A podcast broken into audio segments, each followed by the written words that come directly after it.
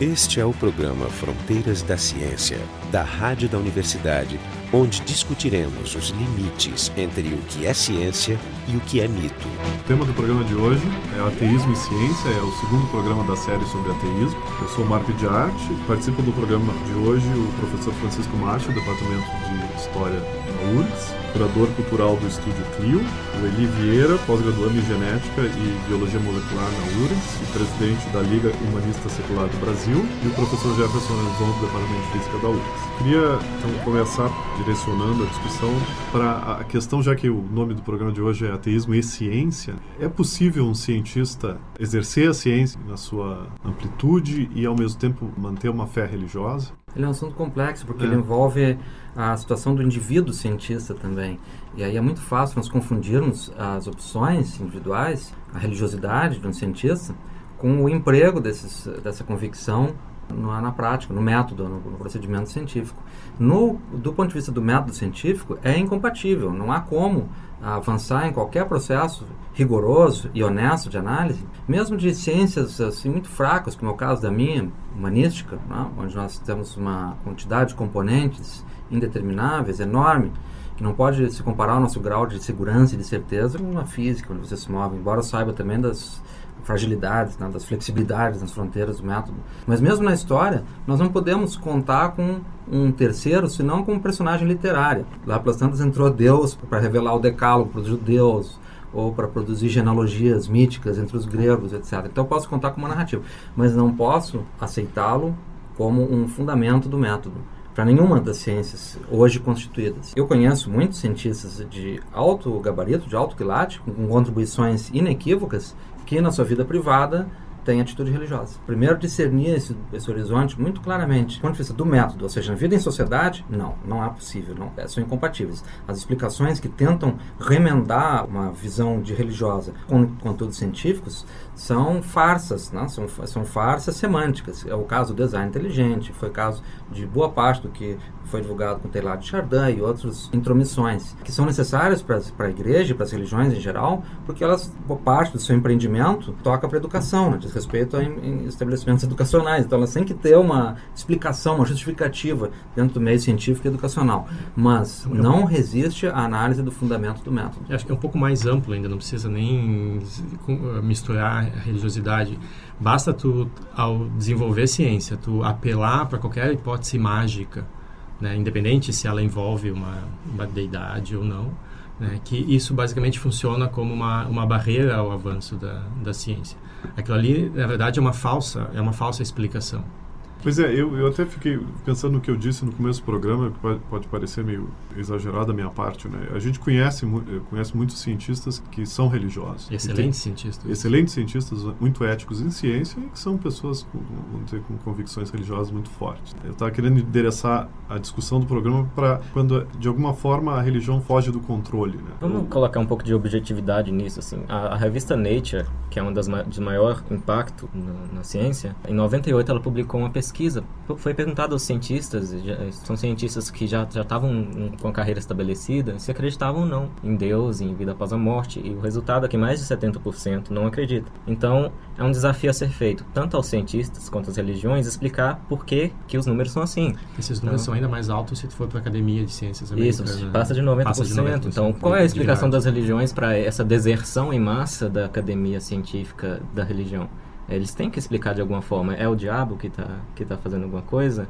Também os ateus têm que explicar por que, que as, os quadros são assim. Porque se dizer simplesmente, ah, 70% dos cientistas concordam comigo, isso seria uma falácia, né? Para amparar o ateísmo em si. Porque seria como dizer os, os religiosos que, que dizem, ah, bilhões de, de, de pessoas Sim. acreditam no cristianismo, logo... To, tá, todos é, esses é. assuntos não são uma questão de popularidade, não é por votação é, que são decididas. Né? É, e este em particular, se, este em particular sobre a, a prática científica ser compatível com a visão religiosa é, é uma discussão filosófica que tem que ser feita no nível em que de que tipo de compatibilidade estamos falando, né? É uma compatibilidade de valores epistêmicos e cognitivos? Eu acho que aí tem uma incompatibilidade de valores. É uma incompatibilidade psicológica? Aparentemente não, porque nós vemos vários cientistas de, como Francis Collins, de, de, de, grande produção, que acreditam em Deus. Porém, o que a gente pode fazer é, esses cientistas aí que dizem que acreditam, que tipo de argumentos eles estão usando? Então, você pega lá o, A Linguagem de Deus, o livro do Francis Collins, e dá uma analisada. Ele diz o seguinte, que a filha dele foi abusada sexualmente e que isso fez um, teve um grande impacto na vida emocional dele. E ele estava um belo dia andando por um, pelo campo e viu uma cachoeira congelada e isso fez uma revelação e pronto, Deus existe.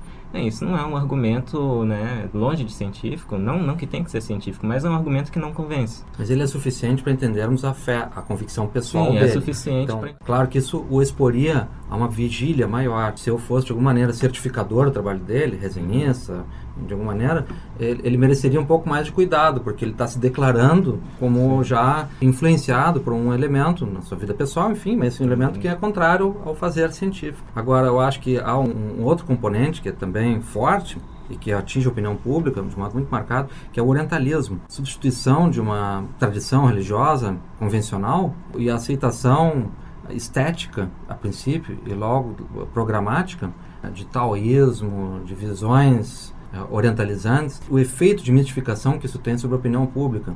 Como hoje nós temos gente que vende livro aí associando física quântica a efeitos Sim. sobrenaturais, quer dizer, mistificando um fenômeno complexo que significa exatamente o contrário desses, desses efeitos pretendidos. Isso nos leva a essa discussão, nós vamos discutir essa, essa questão para para refundar a ciência, mas para enfrentar no âmbito da opinião pública uma intromissão que se renova, que se atualiza. Como foi a declaração histórica do atual Papa, o Bento XVI, o antigo cardeal Ratzinger, que tem sustentado historicamente, agora isso se torna parte da sua performance, né? ele é um homem de voz mundial, um chefe de Estado, enfim, tem sob sua, seu alcance um, uh, bilhões de pessoas em escala global, se meter em cosmologia. Desde 2002, mas antes, há precedentes antes, da, na atitude dele ainda como prefeito da Congregação para a Fé, para a Defesa da Fé, para a Doutrina da Fé, Antiga Inquisição. Ele, em defesa do fundador da Opus Dei, ele tentou então defender que antes do Big Bang estava Bom, Deus. Ele aceita o Big Bang. Ele aceita o Big Bang. Aceita. Então, ele, ao fazê-lo,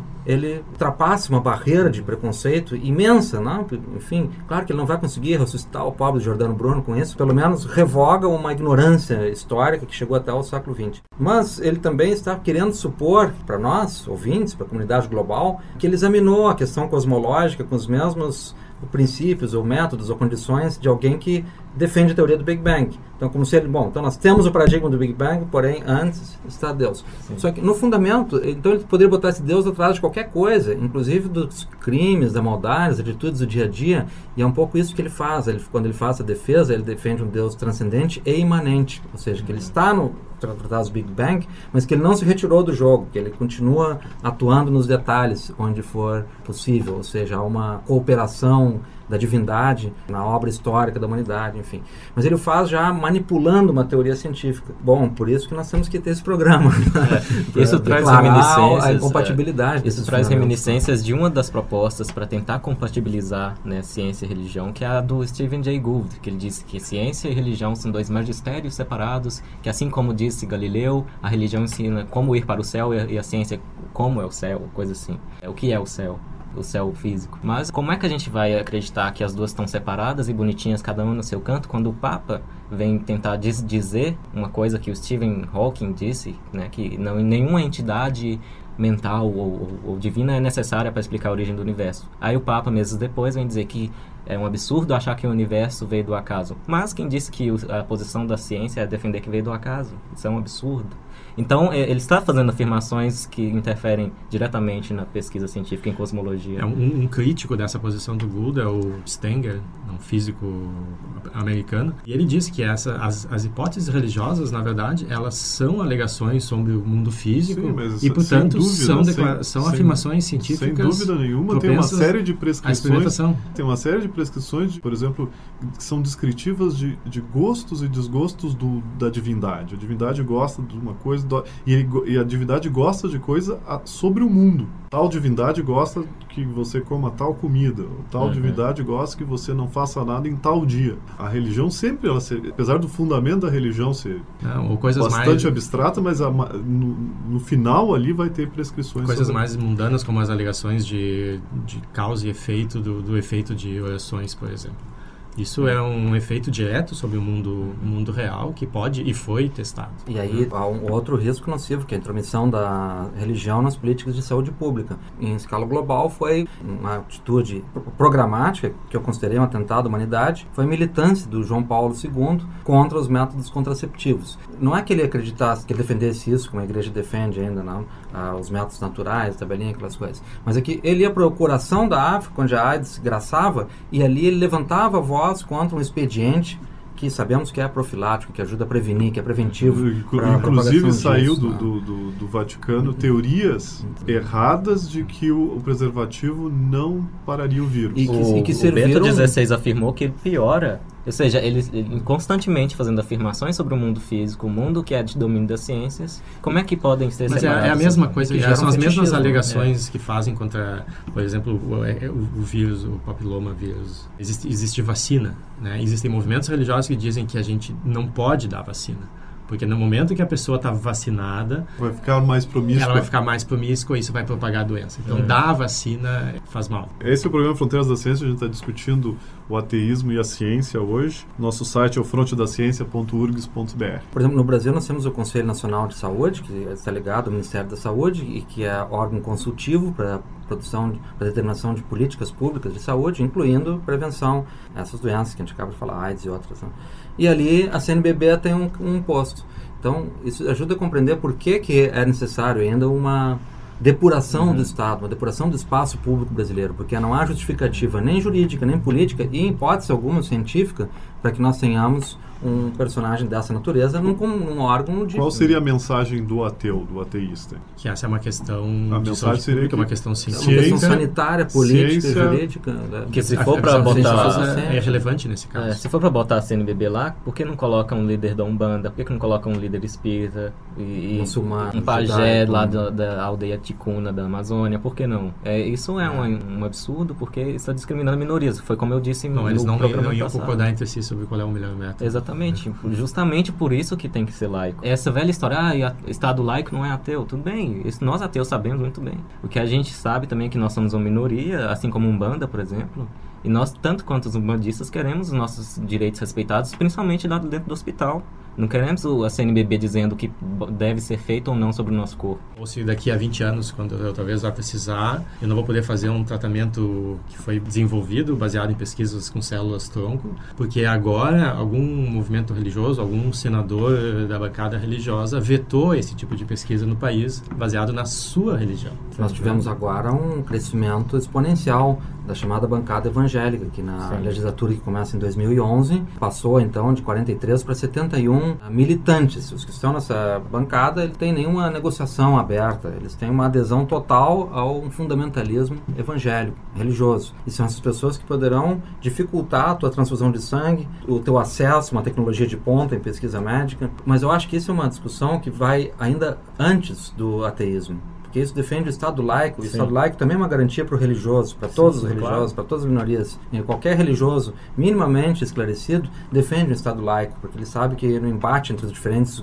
grupos religiosos, o único elemento de salvaguarda é a, a isonomia, a igualdade. E basta a gente olhar como exemplo os estados que não são laicos hoje em dia, as dificuldades em relação a direitos civis que as pessoas têm. Sim, Arábia Saudita, é. Irã, etc. Então, o objeto originário, ele é muito mais complexo do que a gente supõe porque nós não vamos com qualquer tipo de argumentação anti-religiosa, persuadir os, as autoridades religiosas de se ausentar do campo científico. Por outro lado, nossa interlocução com esses bispos, clérigos, autores, teólogos, é uma discussão infrutífera, porque no fundamento ela não vai produzir um pacto. Ela vai sempre buscar algum fetiche de autoridade uhum. para então se estabelecer. E esse fetiche de autoridade, ele ganha tanto quanto a mistificação da ciência seja possível na fronteira do, do conhecimento. Muito bom você falar em autoridade autoridade, porque eu gostaria de fazer um pedido aqui, encarecidamente aos meus amigos religiosos, que parem de usar a autoridade de Einstein para tentar amparar suas crenças, porque o Einstein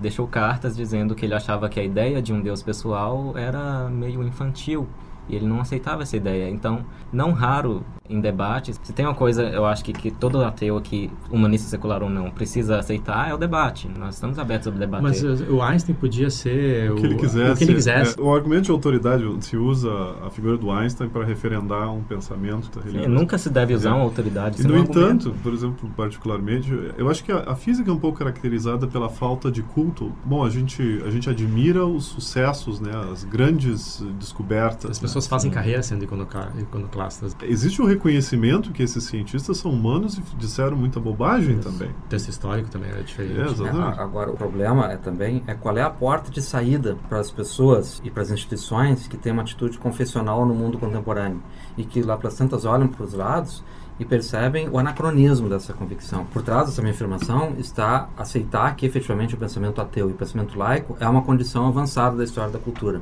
que ela é resultado de um processo. E não há como eu, historiador, deixar de ver essa, essa, esse resultado, essa convicção.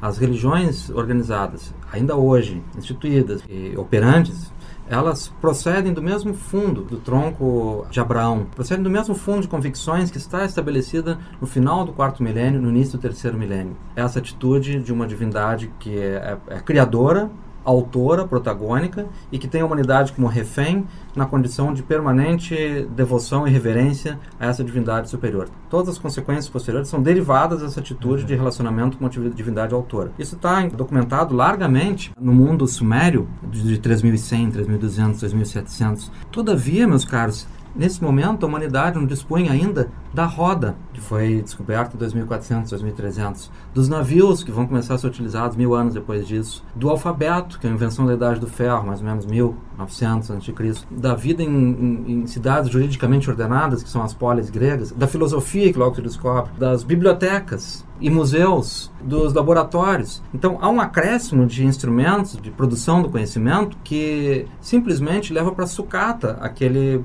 fundo de experiências culturais que produziu uma imagem do mundo, produziu narrativas, produziu sim, sim. um Mas grau de verdade. Só que ele não tinha esses instrumentos, então tem gente que usa esse teu argumento ao contrário, dizendo justamente que a antiguidade dessas ideias mostra a verdade delas, porque é, obviamente elas coincidem com a criação. Mas geralmente são gente, é, é bom, mas são pessoas que aceitam um argumento é, religioso, não é? É o mesmo argumento de, dos defensores de terapias alternativas que sim, diz sim. que uma terapia que se usa na China há dois mil anos é muito melhor do que aquela que foi desenvolvida em Harvard nos últimos 20. Não faz sentido. Mas é uma falácia que pode ser usada também para o lado ateu, porque existem registros de ateus mil milenares lá na Índia, o movimento dos Carvacas.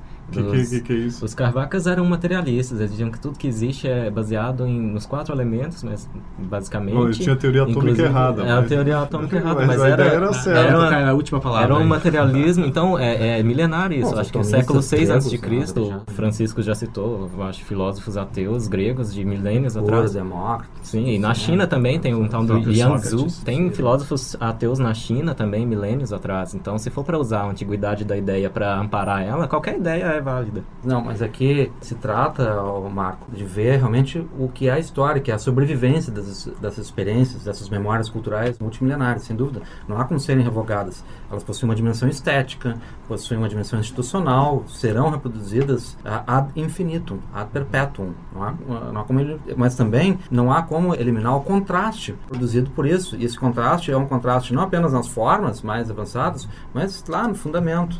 Esse fundamento ele é irrevogável. Para revogá-lo, é preciso fazer o que a igreja tentou fazer por muitos séculos, que é exterminar com certa classe de perguntadores, de intelectuais, de, de cientistas, porque correriam a fonte da autoridade. Então, eu acho sim que é preciso também que se pense uma alternativa para as pessoas que, de boa fé, se evoluíram, construíram a sua trajetória dentro de um pensamento religioso, acreditando que ele fosse compatível com a ciência e que podem, ouvindo esse programa, ou a partir de um exame de consciência, de uma análise, de uma reflexão, de um diálogo, como essa consciência se produz, não? chegar a uma convicção que isso se torna impossível. Essa pessoa não pode se sentir insegura, não pode sentir um, um, um astronauta fora lá da, da, da, nave e sem possibilidade de contato com a torre. Né? Ele tem que sentir garantido em algo muito superior que é a, o protagonismo, a autonomia humana. Esse é o programa Fronteiras da Ciência, a gente está discutindo ateísmo e, e, ciência aqui, o nosso site é o frontedaciencia.urgs.br.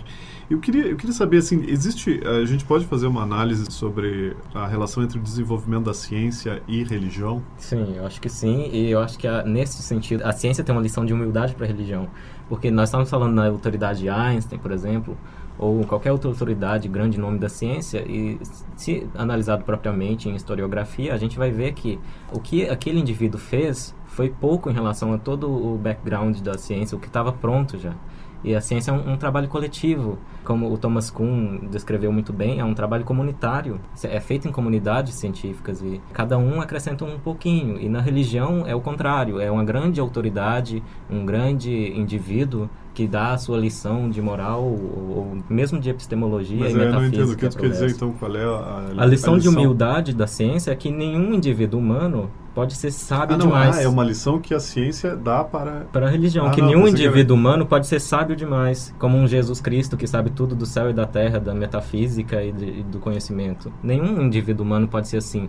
O Karl Popper, por exemplo, dizia que os livros e eh, a produção do conhecimento em geral é um mundo independente, é um mundo que gera problemas por ele mesmo e que está em, constante troca de ação com a mente humana, né, como descobridora do, ou, ou investigadora, e a religião, pelo contrário, assim, em vez de a ciência diz então, pelo menos a história da ciência diz então que os cientistas em particular, a contribuição deles é pequena em relação a toda a bagagem que foi produzida ao longo dos séculos de ciência, né? Eu, como historiador de história antiga e como arqueólogo clássico, não canso de me eh, de surpreender diferentes públicos quando percebem que a compreensão da orbitalidade da Terra, a existência de uma teoria heliocêntrica, a construção de modelos cosmológicos complexos estava plenamente amadurecida, argumentada e mesmo mecanicamente experimentada na antiguidade, que foi a tradição de uma cultura, como ele fala, uma tradição comunitária compartilhada num grande cenário, que foi a Biblioteca de Alexandria, mas que fez convergirem diferentes cientistas, especuladores, nenhum deles sobrepujando ao outro com a autoridade da sua teoria, mas colocando como paradigmas efetivos Aristarco de Samos com seu sistema heliocêntrico, Ptolomeu com seu sistema de meridianos paralelos, né, de, de determinação do, do, feixe orbital, e tantos outros paradigmas. Todavia, esse patrimônio todo foi revogado quando ah, os xiitas da antiguidade, que foram os fundamentalistas cristãos do século IV e do século V, proscreveram esse acervo cultural, proscreveram realmente com atos terroristas, e vandalizando, é que, vandalizando as bibliotecas, exilando. Isso? Como é que aconteceu isso? Como é que cresceu isso? Olha, o ponto culminante desse conhecimento acadêmico antigo era a Biblioteca de Alexandria, complementado por Atenas, que até o início do século VI ainda abrigava a Academia de Platão, e a Academia de Platão defendia não apenas a, a, a, retórica a dialética, o argumento retórico platônico, mas sobretudo a geometria aritmética, né, uma biblioteca analítica muito avançada, e complementada com também bibliotecas menores em Pérgamo e em Antioquia. Mas o principal centro era Alexandria. Todavia, Alexandria foi o, o, também o cenário do, do surgimento de um movimento cristão extremamente mobilizador. Toda essa tradição de eremitas e de mártires teve ali no, no, Egito, no norte do Egito em particular, no Delta, uma força especialmente notável. E foi armado esse confronto, e esse confronto eclode ao final do século IV, início do século V. Aí é o nome isso, da Hipátia de Alexandria, isso sobre, é cujo contexto não, se dá é realmente entendi, um, Inclusive tem um filme que se chama Água. O Água, que apresenta é exemplarmente Mas isso, isso cenário, porque a, a, gente entende aquela, aquela época como uma época muito iluminada, onde o conhecimento ele, ele era disponível, era público. De onde veio esse, esse lado extremo, né? Seria uma outra população, uma população estava marginalizada e tentou tomar o poder. Tu fala do efeito de uma militância religiosa e que, é claro, prosperou especialmente em, em camadas que não participavam do que era a excelência na vida de uma cidade greco-romana, uma cidade desenhada para um protagonismo seja, aristocrático. De, de, alguma forma a gente está dizendo que, que, que, primeiro houve a marginalização e depois houve o extremismo. Não, ah, não porque essa marginalização já existia na cidade da, clássica, antiga. Apenas nesse momento ela se faz organizar em, em, em multidões que estão dirigidas né, por pregações de bispos, né, de, de, de, teólogos. No caso, o bispo Teófilo de Alexandria, que foi quem liderou essas massas e liderou com argumento teológico. Isso é considerado o início da Idade Média? Em termos intelectuais, sem dúvida. Em termos intelectuais, o início da Idade Média, fechamento da, da Academia de Platão por um decreto de Justiniano em 529. Então, Naquele momento, os últimos professores, o diretor da biblioteca e os sete e seus seis colegas entram no navio, levam sua coleção de papiros, fazem uma breve escala em Chipre de alguns meses e logo vão se radicar em Haran, uma cidadezinha nas na margem norte do rio Eufrates, onde instalam a escola que educou a elite aristocrática árabe durante mais de 800 anos com Euclides, Arquimedes, Aristóteles, Platão. Ah, esse conhecimento só vai voltar ao Ocidente num processo muito laboroso, muito uh, difícil, né? que se inicia no século IX e evolui aos bocados, aos pouquinhos, ao longo do século XI, XII, XIII, mas já como uma recuperação de uma memória que foi naquele momento proscrita e perdida.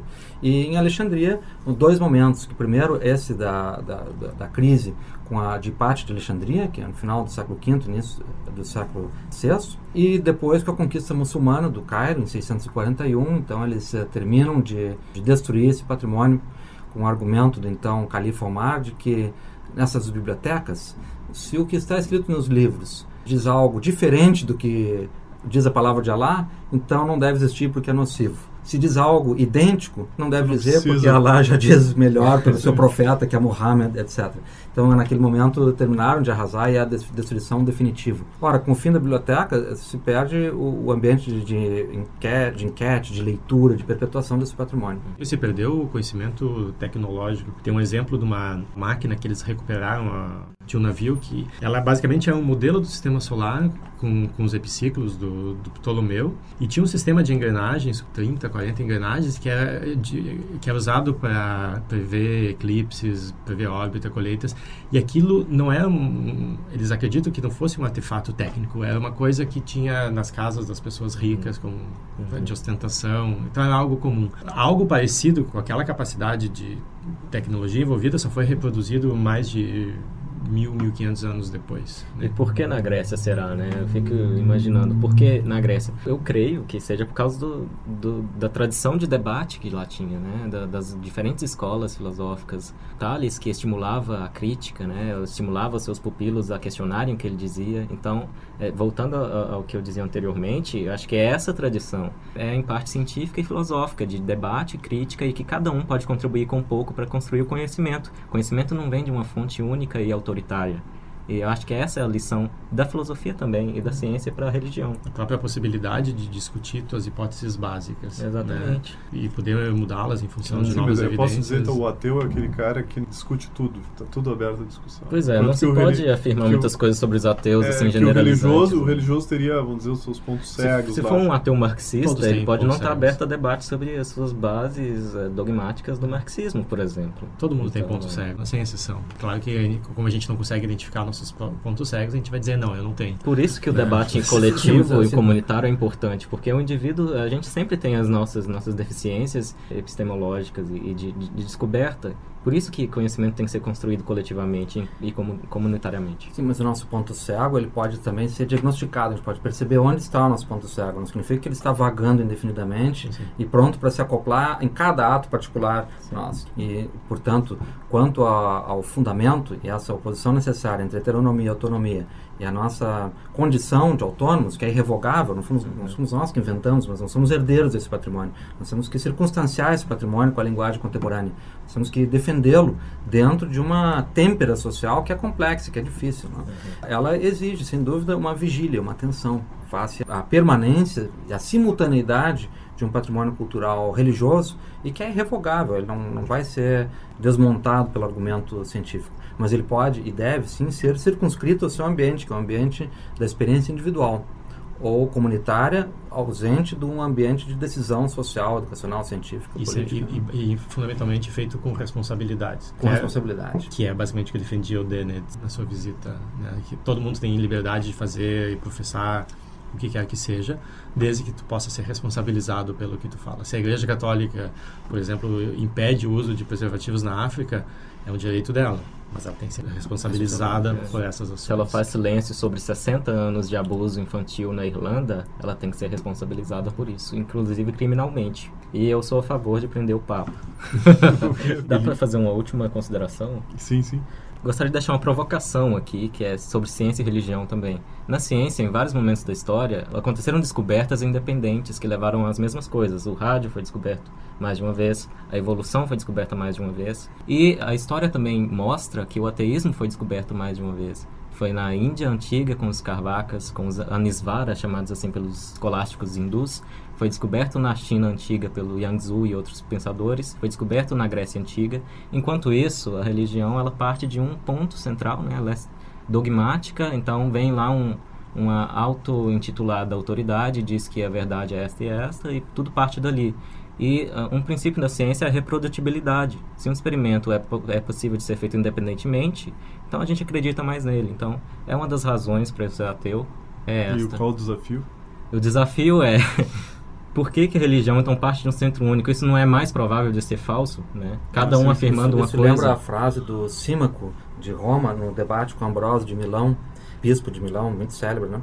Ele lá para Santos argumenta a disputa era pelo altar da vitória Senado de Roma. Ele diz para o bispo: Não potes unum solum iter a tão grande mysterium. Não pode um só caminho levar a tão grande mistério. Exatamente. Dentro do pensamento religioso, mostrar que também o quadro, mesmo dentro das religiões, é muito mais complexo do que o decreto do caminho único. É um debate em todas as instâncias, inclusive na religião. Religião se discute sim. Esse foi o programa Fronteiras da Ciência, discutimos o ateísmo e ciência. Estiveram aqui com a gente o professor Francisco Marcho, do Departamento de História da URGS e curador cultural do Estúdio Clio, o Eli Vieira, pós-graduando em Genética e Biologia Molecular na URGS e presidente da Liga Humanista Secular do Brasil, o professor Jefferson Arenzon e eu, Marco de Arte, do Departamento de Física da URGS. O programa Fronteiras da Ciência é um projeto do Instituto de Física da URGS. Técnica de Gilson de Césaro. Direção técnica de Francisco Guazelli.